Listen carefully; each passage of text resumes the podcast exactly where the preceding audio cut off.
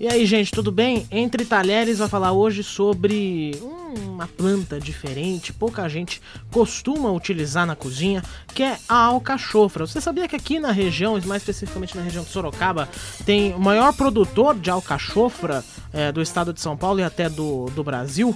A safra da alcachofra é sempre entre setembro e novembro, na região serrana de São Roque, na região de Sorocaba e também em Piedade e Ibiúna. Representam 90%, inclusive, de todo o cultivo no Brasil.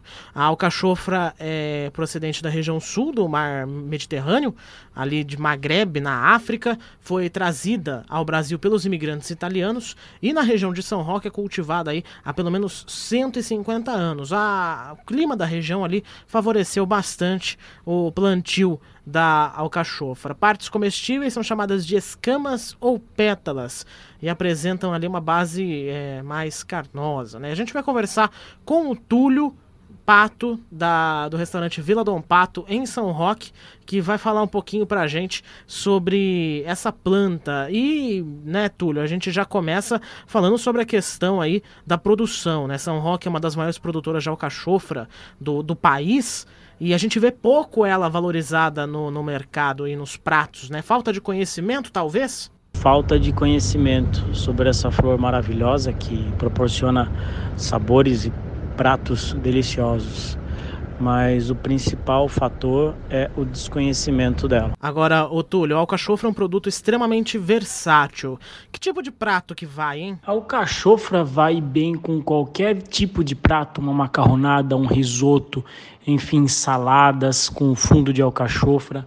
É... Então dá para você agregar ela em qualquer prato, desde um prato frio até um prato quente, ou fazer pratos somente com alcachofra, uma bela alcachofra recheada com carne, molho de tomate e gratinada com queijo em cima. E eu fiquei sabendo que tem até sobremesa com alcachofra. Como é que é possível fazer essa mágica? Uma sobremesa muito fácil de fazer com alcachofra é você pegar o fundo da alcachofra, somente o fundo, tira as pétalas, tira os espinhos, deixa o fundo da alcachofra. Faz uma redução de açúcar, um açúcar queimado caramelizado, joga em cima dele, leva ao forno um pouquinho de canela servido com uma bola de sorvete em cima.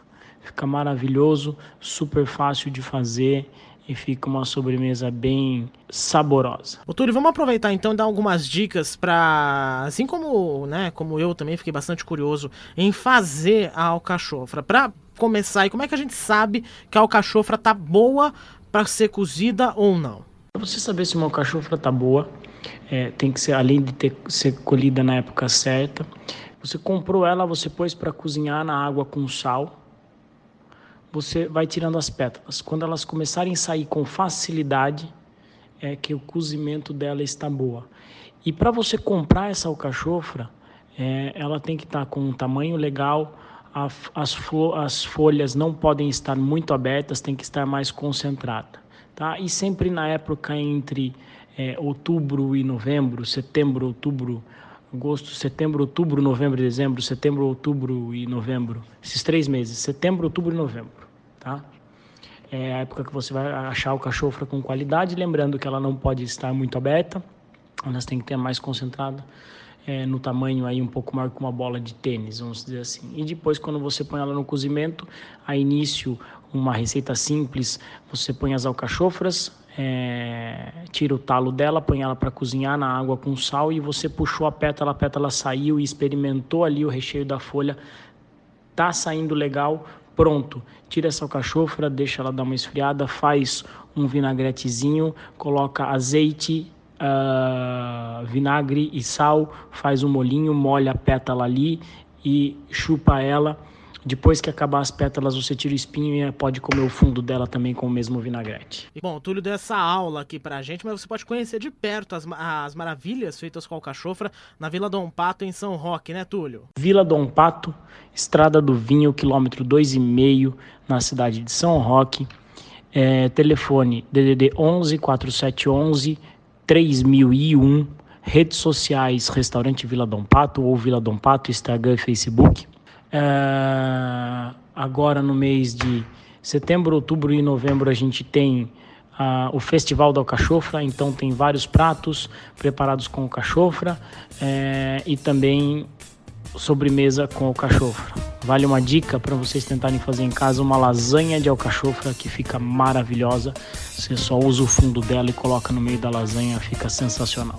Muito obrigado, viu? A gente se encontra no próximo Entre Talheres